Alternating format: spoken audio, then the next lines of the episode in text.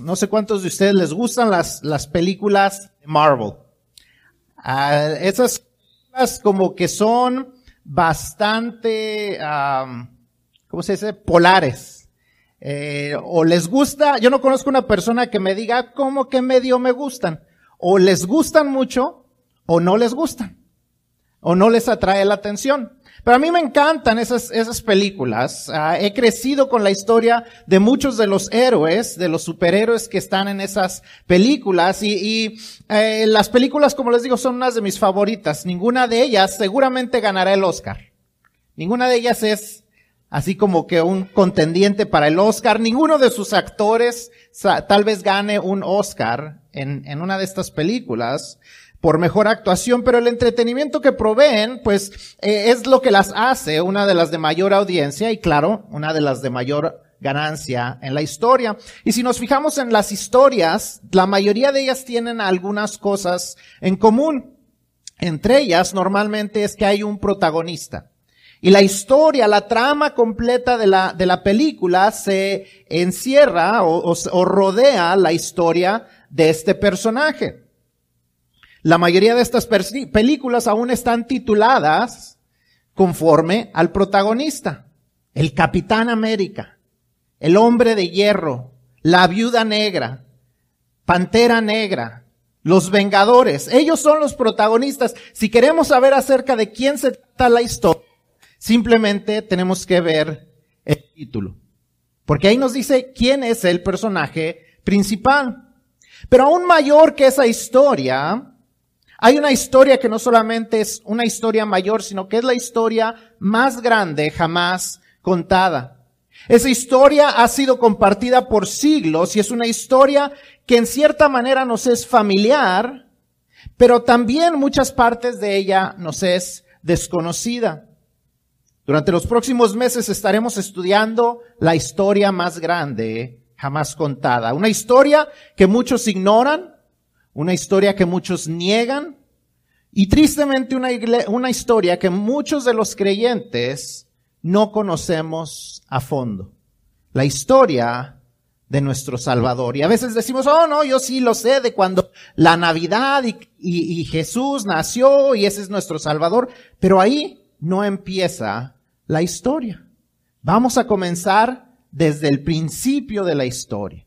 Desde dónde hace su aparición nuestro Salvador. Y aún, aún antes de lo que nosotros consideramos el principio, hay un, principio aún antes que eso. Uno podría pensar, oh, la historia empieza en el año cero, cuando vino Jesús. Ahí no empieza la historia. Otros podrían pensar, oh, no, la historia empieza en el Génesis. Pero aún ahí no empieza la historia de nuestro Salvador empieza antes del principio de la historia de esta creación. I don't know how many of you are Marvel fans. I love Marvel, Marvel movies. Marvel movies are some of my favorite ones. I know they will never win an Oscar. I know none of the actors are probably going to be Oscar contenders, but it's just they're entertaining. And I'm sure that for those of you who like them, you find out you know, find it reasonable why they make so much money and why they are so liked. They bring a lot of entertainment. But if you notice around these movies, there's kind of a central theme, which is that the movie revolves around the, the plot of the movie usually revolves around the main character. There is a main character. I mean, if you want to know who the main character is, just look at the title of the movie. Black Panther, Black Widow, Captain America, Iron Man, the Avengers. I mean, you know who the movie is about.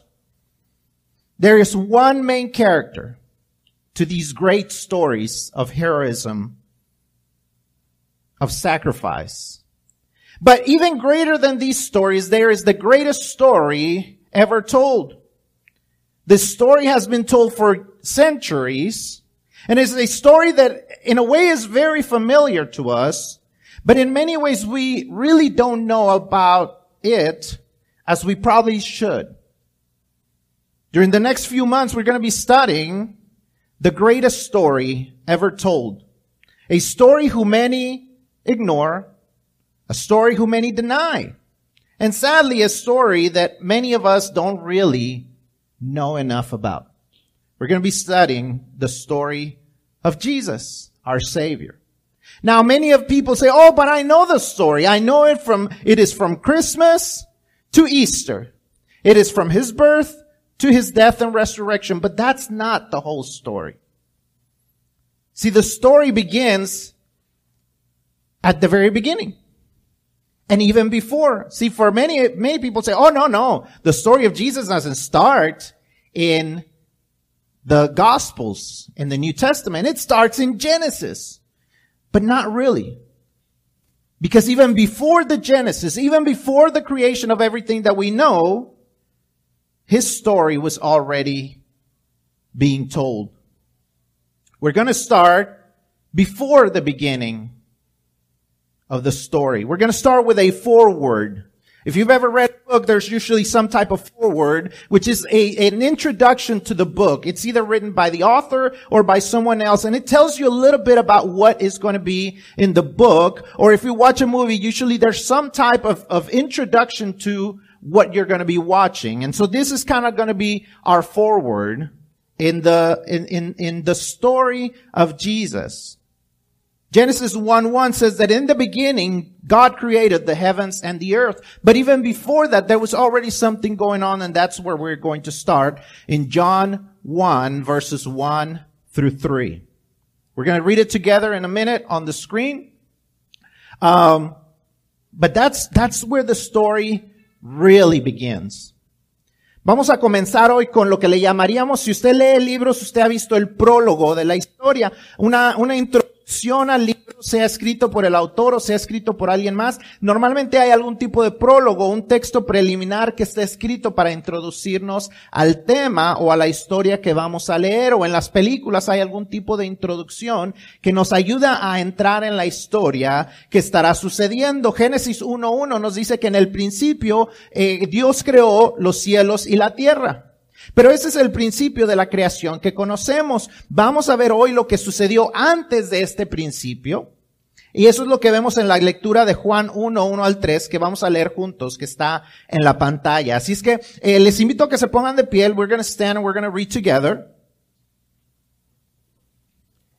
Y a esto le llamaremos el antes del principio. We're going to call this the before the beginning, as it's the title of today's message. Vamos a leerlo todos juntos, vamos a leerlo en español, después lo vamos a leer en inglés como está en la pantalla ahí. Dice Juan 1, 1 al 3, dice, en el principio era el verbo y el verbo era con Dios y el verbo era Dios. Este era en el principio con Dios. Todas las cosas por Él fueron hechas y sin Él nada de lo que ha sido hecho fue hecho. In the beginning was the Word, and the Word was with God, and the Word was God. He was with God in the beginning. All things were created through him, and apart from him, not one thing was created that has been created. Amén. Pueden tomar sus asientos. You may be seated. Ahora, cuando vemos esta introducción, ¿qué nos deja ver esto acerca de la, de la gran historia, de la historia más grande jamás contada? ¿Qué nos deja ver esta, estos versículos? Primero nos enseña que la historia más grande jamás contada se trata acerca de Dios. Y nos parecería algo lógico, diríamos, ay, pues claro que se trata acerca de Dios, pero muchas veces nos perdemos el sentido de lo que eso significa.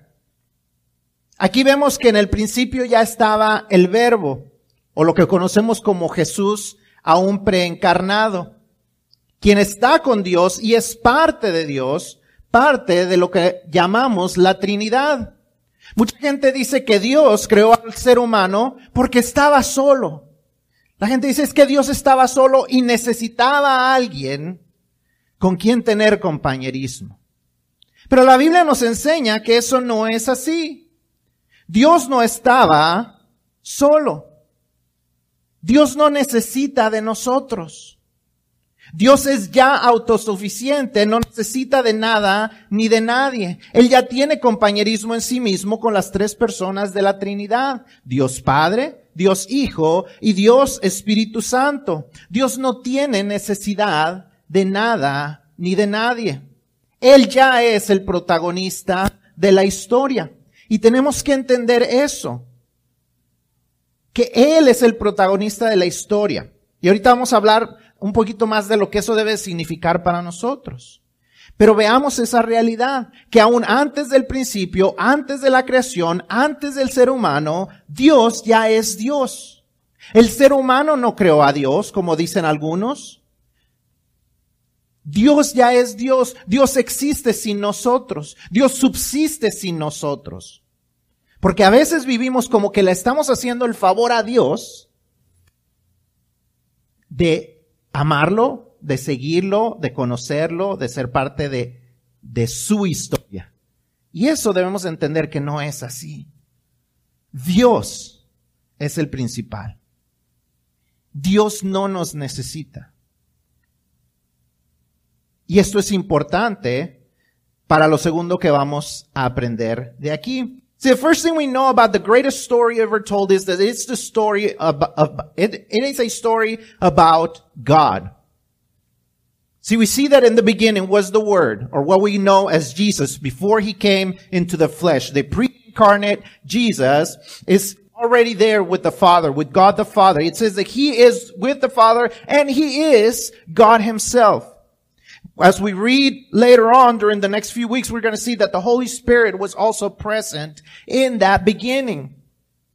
So God, God was already the main character in the story. Now, what does that mean? It means that he doesn't really need us. Many people think, oh, God made human beings because he needed someone to have fellowship with. No, he didn't need anything or anyone. God is self-sufficient, self-sustaining. So he has no need for us. So many times we live our lives as if we are doing God a favor by trying to have a relationship with him or him trying to have a relationship with us. But see, we, we have a greater need of God than he has of us because he has no need for us. He was already self-sufficient. He was already existing before we existed. A lot of people say, oh, God is something that human beings made to, for their conscience, for whatever reason, but the reality is, whether we like it or not, God has already existed and He had no need for us.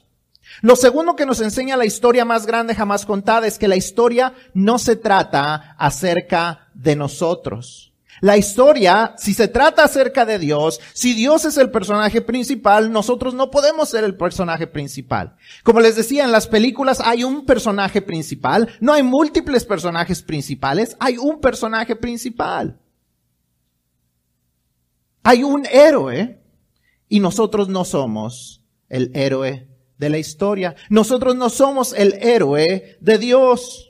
Dios es el protagonista. Dios no nos necesita. Nosotros no somos los protagonistas de la historia que vinimos a rescatar a Dios de su soledad. A veces así vivimos. Como que nosotros vinimos a rescatar al pobrecito Dios que se sentaba solo en el cielo. Dios no nos creó por necesidad, nos creó por voluntad. Dios no nos creó para usarnos, Dios nos creó para amarnos. Y eso debe de ser algo, algo que tiene importancia para nosotros. Debe haber una diferencia, debemos de ver una diferencia en ese hecho. Que Dios nos creó para amarnos no porque nos necesitara, no porque quisiera usarnos para tener compañía, como nosotros a veces nos hacemos de, de animalitos y de cosas, y, de cosas, de, de mascotas y todo. Ah, es que, es que me sentía solo y me hizo de una mascota. Y pobre perro ahí lo traemos, este, vestidito y haciendo cosas extrañas. Y el pobre perro le vemos la cara así como que ya quítenme todo este mugrero. Porque los usamos para nuestro entretenimiento, para nuestra compañía, pero Dios no nos hizo para eso. Dios nos hizo para amarnos. Dios nos hizo con un propósito especial. God made us with a special purpose. And that's why the second thing that we can learn from the, the greatest story ever told is that the story is not about us. See, the story is about God, and that matters because the story, it means that the story is not about us.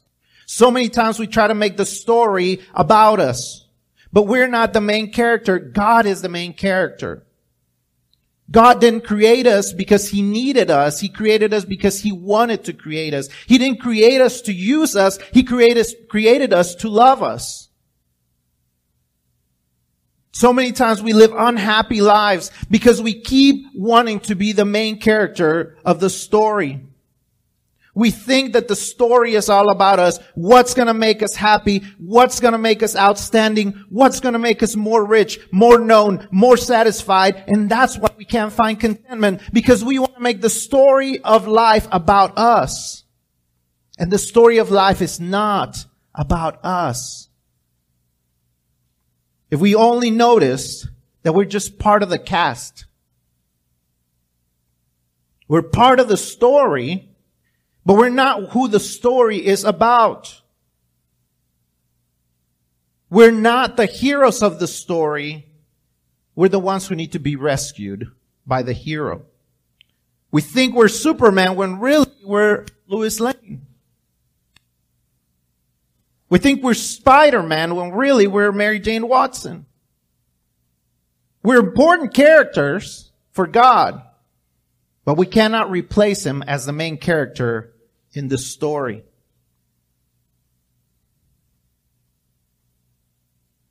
As we saw in the beginning, in the beginning, man was not even something God was thinking about. In the beginning was God, was the Word, and the Word was with God, and the, and, and the Word was God. We didn't even make an appearance in that eternity that had already happened. It's not about you. It's not about what you want. It's not about what makes you happy. We live in a society that everything has to be about you. About what you look like, about what you wear, about what you do, about what makes you happy, about having the newest and the greatest and the best because you gotta be happy because that's gonna bring you satisfaction and nobody finds satisfaction because it's not about you. Vivimos en una cultura donde todo se trata acerca de nosotros. ¿Qué me hará feliz? ¿Qué me va a satisfacer? ¿Cuándo voy a tener el mejor carro, el mejor teléfono, el mejor esto, lo mejor otro? Porque eso me hará feliz. Y nunca somos felices porque queremos que la historia sea acerca de nosotros. Cuando Dios nunca lo diseñó de esa manera.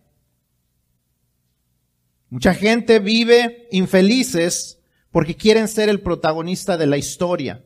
Creemos que toda la historia se trata acerca de nosotros, qué nos va a hacer felices a nosotros, cómo vamos a sobresalir nosotros, cómo vamos a ser más ricos, más conocidos, más satisfechos, y por eso nunca encontramos el contentamiento. Porque queremos que todo sea acerca de nosotros. Cómo la gente me trata. ¿Cómo, ¿Qué dice la gente de mí? ¿Qué no dice la gente de mí? Todo tiene que ver con lo que yo pienso, con lo que yo hago, con lo que yo siento. Y nunca pienso en qué es lo que Dios está tratando de hacer. Porque la historia no es acerca de mí, la historia es acerca de Dios. Lo tercero que nos enseña la historia más grande jamás contada es que está escrita para nosotros. Nosotros no somos el personaje principal, pero eso no quita, como les dije, que seamos importantes para Dios. Él inspiró a los escritores de esta historia, la historia de la Biblia, para que llegara hasta nosotros. Somos extremadamente importantes para Dios. Él ha obrado y sigue obrando en este mundo para que nosotros podamos ser rescatados. Miles y miles de años han pasado para que usted y yo vengamos a ser salvos. Miles y miles de personas han ido conectándose, creyendo en Dios para que alguien llegara en un momento y le compartiera el Evangelio y usted pudiera conocer a Dios. ¿Ha pensado en eso? ¿Qué tan importante es usted para Dios que cuando Él lo creó ya estaba preparando a alguien que viniera y le trajera el Evangelio? No se trata solamente de que usted naciera, sino que Él quería mandar a una persona que ya le contara el Evangelio a usted para que usted pudiera creer. La historia fue escrita no acerca de nosotros, pero está escrita para nosotros. La historia más grande jamás contada es la historia de Jesús, nuestro héroe salvador. Él mismo dice que Él vino a rescatar a todo el que creyera. La historia se escribió para ti, la historia se escribió para mí, para que pudiéramos creer. Él desea rescatar a cada ser humano, porque cada ser humano fue hecho por amor y a la imagen de Dios. Dios en su infinito amor desea que todo ser humano conozca la historia y aún más importante, que se beneficie de la historia. Una historia que sigue avanzando y, sigue, y seguirá avanzando hasta el día en que se cumpla su, su más completo clímax. Hasta que venga Jesús de nuevo. Que venga Jesús a reinar. The third thing that we see in this story, or in this part of the story, of the greatest story ever told, is that it was not written about us, but it was written for us. See, just because the story is not about us, doesn't mean we're not important characters in it. It was so important for God to let us know the story that he inspired men to write these stories, to write the whole story all together, to keep it all together for thousands of years, and for it to come to us. 2,000 years after Jesus was born and after he died and was resurrected, for it to come to us, for us to be able to hear it, for someone to come to actually be a, a believer and to be connected to those believers so that at some point we would be the ones to hear the story. The story is written for you. The story is written for me because God loved us so much. Jesus himself, the, the hero of the story, the, the, the main character of the story says, I want everyone to be saved. I came so that everyone who believed would be saved. He remained obedient in spite of the suffering because he wanted every single human being to be saved. Everyone who could hear the story and believe the story to be saved. That's how much God loves you. That's why the story was written. The greatest story ever told was told so that you could believe, so that you could be saved. In spite of our sins, in spite of our mistakes, in spite of our, uh, uh, of our bad decisions, He still wanted you to hear the story.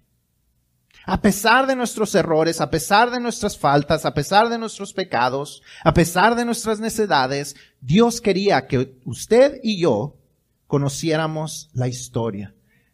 La historia más grande jamás contada. Una historia, como dije, que sigue avanzando y seguirá avanzando hasta el día en que se cumpla por completo. Lo que nos lleva al último punto que debemos de conocer acerca de este prólogo de la historia.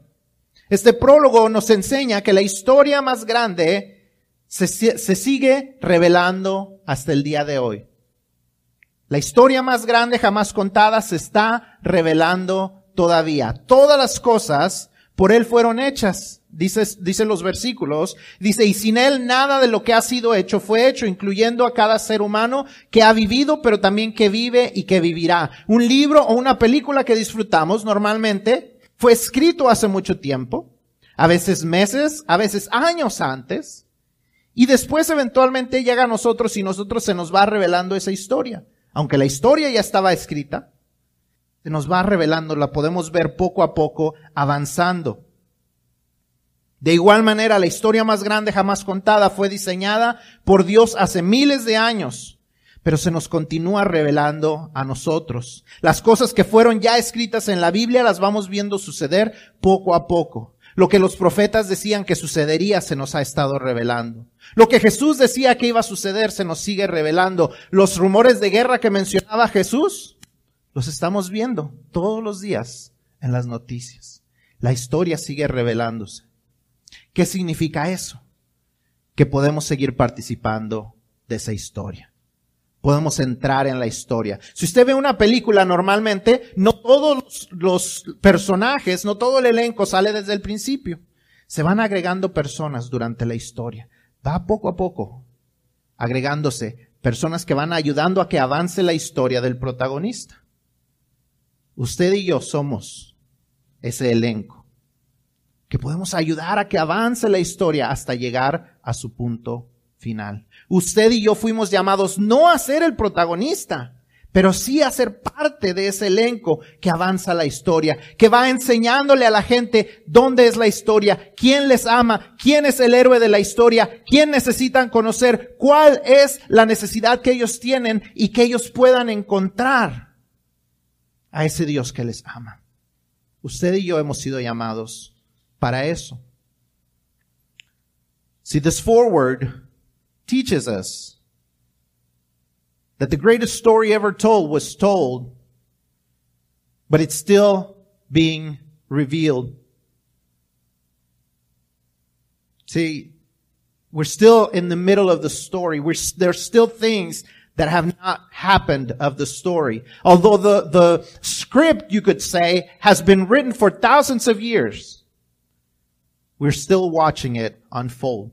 See, when you're watching a movie, the script probably was written months or years before.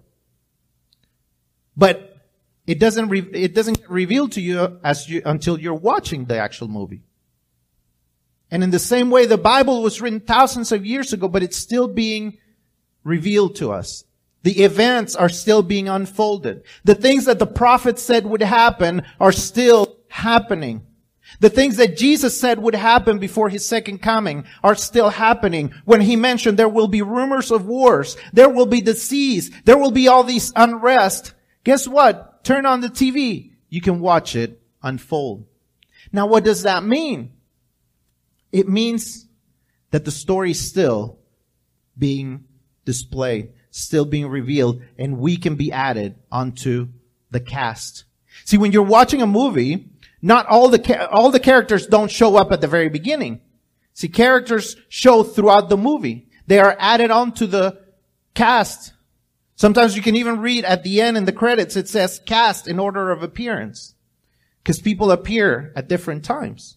And in the same way, as the story is still being revealed, you and I are meant to be added onto the cast. You and I are meant to be added onto the cast by, first of all, believing in Jesus Christ as our Savior, and second, helping that story move along. As we tell others about Christ, as we tell others how much they need a Savior, as we tell others the greatest story ever told, which is the story of Jesus and how He came and loved and, and taught and how He was sacrificed and how He was murdered and how He was crucified and then He came back to life for you and I.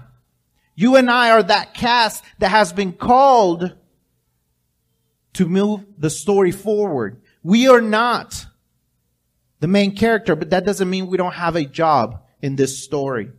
We are called to actively participate in this story by living the great commandment and moving on with the great commission. The great commandment to love God and to love our, bro- our, our neighbor and the Great Commission to go and make disciples, make other followers of Jesus. That's what you and I were called to do. That's where we will find satisfaction when we actually take the right place in this story.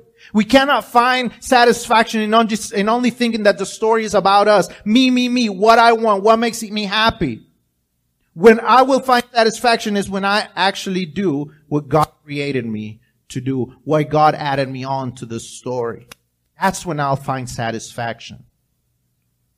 I won't find sat- full satisfaction in being richer, in being more famous, in being more educated or more influential. There's nothing wrong with those things. But that's not what I was called to do. I was called to use those things to move the story forward. I can be richer so I can move the story forward. I can be more influential or more educated so I can move the story forward. Because it's not about me, it's about Him. The story is all about Him. Nosotros solamente podemos encontrar la felicidad viviendo verdaderamente nuestro propósito, viviendo el gran mandamiento y la gran comisión. El gran mandamiento, amar a Dios y amar a nuestro prójimo. La gran comisión, ir y ser más discípulos o hacer más seguidores de Cristo. No encontramos la felicidad porque queremos hacernos los protagonistas de la historia, lo que yo quiero, lo que la gente, lo que centre todo alrededor de mí. Y Dios no me ha llamado a eso. Dios me ha llamado a ayudar a avanzar su historia. De tal manera que no debo de estar buscando yo para mi persona ser más rico, más famoso, más educado o más influyente. No hay nada de malo en esas cosas, pero no puedo pensar que eso es para mí. Porque la historia no se trata de mí, se trata de Dios. Entonces, ¿cómo puedo ser más rico para que la historia de Dios avance? ¿Cómo puedo ser más influyente para que más personas conozcan la historia? ¿Cómo puedo estar más educado para que eso me ayude a mover la historia con otras personas? Ninguna de esas cosas es mala siempre y cuando entendamos que esas cosas deben ser usadas para que la historia de Cristo avance, para que Cristo sea conocido como el protagonista no solo de mi historia, sino de la historia de la humanidad. Sin Él, como nos dice el versículo 3, nada hubiese sido hecho y sin Él nada de lo que ha sido hecho, incluyendo nuestra vida, tiene verdadero sentido. See, the Bible says in verse 3 of John 1 that everything was made by Him and through Him and that without Him none of it would have existed. And none of it has any sense, none of it, including our lives, makes any sense if He's not included in it. We cannot have the creation without the creator. Even though so many people try to disconnect one from the other. Nosotros no somos los protagonistas de la historia, pero podemos ser parte del elenco si nos ponemos en el lugar correcto y hacemos al protagonista principal nuestra primera prioridad. Si hacemos a Dios el principal. Si hacemos de Jesús el héroe de nuestra vida. Durante los próximos meses, como les dije, estaremos estudiando la historia completa. Vamos a estudiar de la creación hasta el final del Antiguo Testamento, desde ahora hasta noviembre más o menos. Y en diciembre empezaremos a estudiar el Nuevo Testamento, donde vamos a ver el nacimiento del protagonista en este mundo. Todo lo que Él hizo aquí en la tierra hasta el tiempo de su sacrificio y su resurrección, que terminará alrededor del tiempo de la semana de resurrección. See, as I said at the beginning, during the next few months, we're going to be studying the whole story, the greatest story ever told. From creation until the end of the Old Testament, until around November, until around Thanksgiving. In December, we're going to go into the New Testament as we study the birth of the main character of our story. And we will study what he did up until his sacrifice around the week of Easter. Pero aún antes de diciembre, de ver el nacimiento de Jesús, vamos a ver durante estos próximos meses en el Antiguo Testamento cómo Jesús se hace presente. Porque Jesús siempre ha sido presente y siempre ha sido el principal de la historia. Jesus has always been the main character. And we're going to study how in the Old Testament we can already see him at work. We can already see what he is doing to fulfill his role as the main character. No te pierdas de disfrutar la historia más grande jamás contada, porque mi oración es, y espero que tu oración también sea, que tu vida nunca más sea igual. Que cuando conozcas la historia completa y encuentres tu lugar en ella, tu vida nunca sea igual. My prayer is that as we study the whole story, the greatest story ever told, and you find your place in it, your life will never ever be the same. But you can find your place, or you can start to find your place already by letting Him take over the first place in your life. So many times, whether we are believers or not, we've taken first place in our lives. And that's why everything's out of whack. That's why everything is out of place because we keep making ourselves the main character. And it is time to say, God, I want you to be the main character in this story. I want you to be, to take over first place in my life. You might already be a believer, you may not. Because like I said, we even as believers allow other things or even ourselves, especially ourselves, to take over first place. And then everything falls out of place. Muchas veces nosotros como creyentes dejamos que nuestra voluntad tome el primer lugar y le quitamos el lugar de protagonista a Dios. Y es tiempo que digamos, Dios merece el primer lugar. La historia se trata de Él, no de mí, de Él. ¿Cómo avanzaré su historia? ¿Cómo haré lo que he sido llamado a hacer? Así es que yo le quiero invitar en esta mañana, donde está usted, que analice su propio corazón. Yo no conozco el corazón de cada uno de ustedes, pero analice su corazón. Dios no ha estado tomando el primer lugar. Que usted haga un compromiso de dejar que Él tome el primer lugar. If you, if you, I, I want you to, to, to reflect on the last few weeks of your life and think, has God taken first place of your life? And if He hasn't, I want to challenge you to pray this morning and say, God, I want you to take first place. I don't want the story to be about me anymore. I want it to be about you. It's all about you. This is why I asked Abby to sing this morning, the heart of worship, because the story is all about him. It's not about me. It's not, it, the other song said that our focus should be on him, that he should be the center of our focus. And I want that to be our prayer this morning. Yo quiero que nuestra oración sea lo que cantamos en esta mañana. Que el centro de nuestro enfoque sea Dios que le pidamos perdón a Dios cuando hemos fallado, porque se trata de Él, porque todo se trata acerca de Él y no de nosotros.